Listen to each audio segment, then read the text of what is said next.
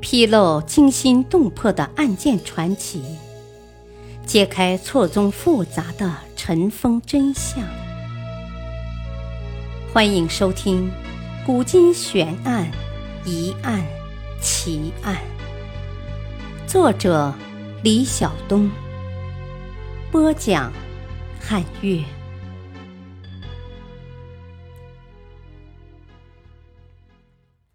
冲冠一怒为红颜，吴三桂投降清廷，真的只为红颜吗？痛哭六军皆缟素，冲冠一怒为红颜。似乎自从三百六十多年前。这句话就为这段历史和其主人公之一吴三桂的抉择动因定下了永恒的基调。他被不断盖上逆臣汉奸的名号，但是历史上的吴三桂果真是一个不忠不义的无耻之徒吗？众所周知，中国的南北之争或胡汉之争一直贯穿于元以前的历史。但高潮却是明清之际，这里面正有大家所熟悉的中国汉奸史重头戏。一直被世人传为千古罪人的吴三桂，正是这关键时期的关键人物。他是否真如世人所传说的“冲冠一怒为红颜”，全是为了一个女人才叛变吗？吴三桂的祖籍是今天的江苏高邮，出生地则是今天的辽宁省。其父名叫吴襄，武进士出身，在崇祯年间曾担任锦州的总兵。其舅舅名叫祖大寿，也是崇祯年间的名将。出生在这样的家庭里。吴三桂从小就表现出了超乎常人的勇武，他的一生（一六一二年至一六七八年）几乎都是在马背上度过。前半生从一岁到三十二岁在明末，被称为旧朝之重镇；后半生三十三岁到六十七岁在清初。则被称为新朝之勋臣。吴三桂出身辽东豪族，武功世家，不但弓马娴熟，以力战民，还世受皇恩，又承庭训，满脑子全是忠孝节义。据说他十六岁时曾闯为舅父，有忠孝之名。他手下的子弟兵也是明军中的王牌，战斗力最强。可碍于当时明、闯、满成三角之势，正所谓是螳螂捕蝉，黄雀在后。他的兵力仅有四万，而李自成的闯兵号称百万，清兵也有十万。无论与谁联合，都势必受制于人。他的处境确实艰难，而从名节上讲，他投闯则被主，降清则复明，也就是横竖当不成好人。在这样的紧要关头，吴三桂别无选择，又必须选择。当他考虑投降李自成时，却见农民军穷风恨极。入城后，到处抓捕、拷打明降官，专以抢掠金帛女人为事，让他望而却步。恰恰这时，李自成攻陷北京，对吴三桂的父亲及其他亲属实行了严刑拷打，并勒索钱财，而李自成手下的大将刘宗敏居然霸占了吴三桂的爱妾陈圆圆。他只好断下投奔李自成的念想。但反过来说，刘宗敏真的会为了占有一个女人，不惜考掠吴襄，完全不顾及吴三桂吗？这岂不是自坏大事？陈圆圆与吴三桂对于农民军孰重孰轻，一目了然。所以，刘宗敏占有陈圆圆，不能说只是一个女人的问题，而应该是一个重大策略的原则问题。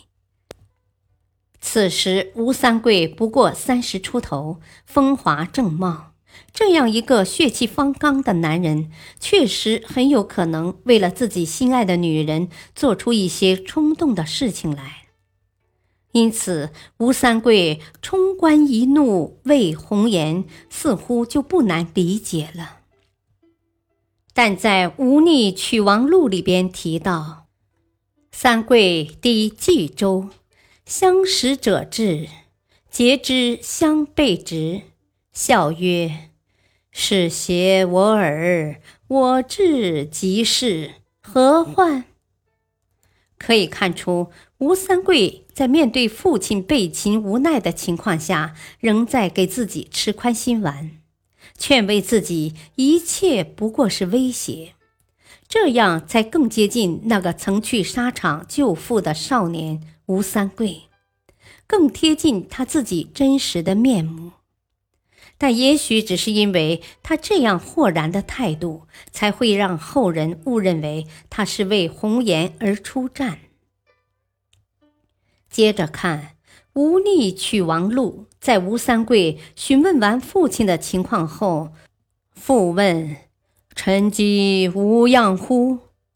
使者以实告，勃然曰。大丈夫不能保一女子，何面目见天下人？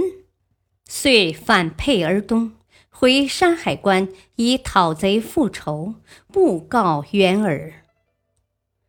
乍一看，这冲冠似乎确有其事，但他是在了解了父亲的情况之后才询问的陈圆圆。自古以来，求父之仇，夺妻之恨。是中国男人最无法忍受的事情，而吴三桂却一下子全赶上了。他的冲动，他的愤怒，他的无奈，导火线根本不单单是一个心爱的女人，而是父亲的性命、家人的遭遇和自己的尊严。他身为山海关总兵，手下握着一帮曾一起出生入死的兄弟。难道他能置他们于不顾吗？于是，为了这种种无可奈何，为了这一条条与他紧紧关联的生命，他带领手下勇杀回来，从李自成手里夺回了山海关。几天后，石河大决战拉开了帷幕。整整一日苦战之后，吴三桂按约定。打开山海关城门，多尔衮大军杀入，至此大顺王朝的二十万农民军全军覆没。中国历史从此进入清朝统治的时代。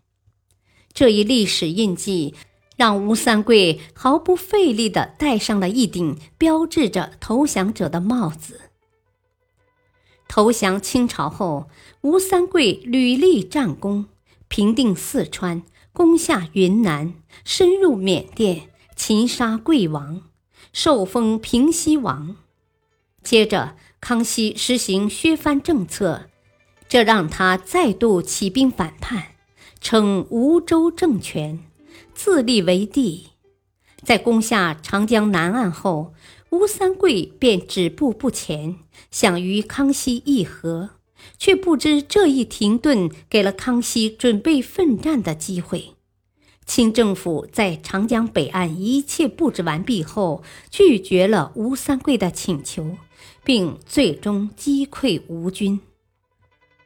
他为这后半生付出了惨重的代价，儿孙妻妾被凌迟处死，多年追随的部下、副将以上。几乎都被杀头，而他奔波的一生终在一六七八年农历八月十七夜结束。历史话外音：纵观吴三桂，容也人所不及，辱亦人所不及。他的两次反叛无疑都是被逼到了绝路，而非昏君奸臣所逼。他本人则成了时代变革和封建社会权力斗争中的牺牲品。历史只讲结果，过程只是情节。但是，我们也千万不要因为一个人一时的过失，去否定他的一切。感谢收听，再会。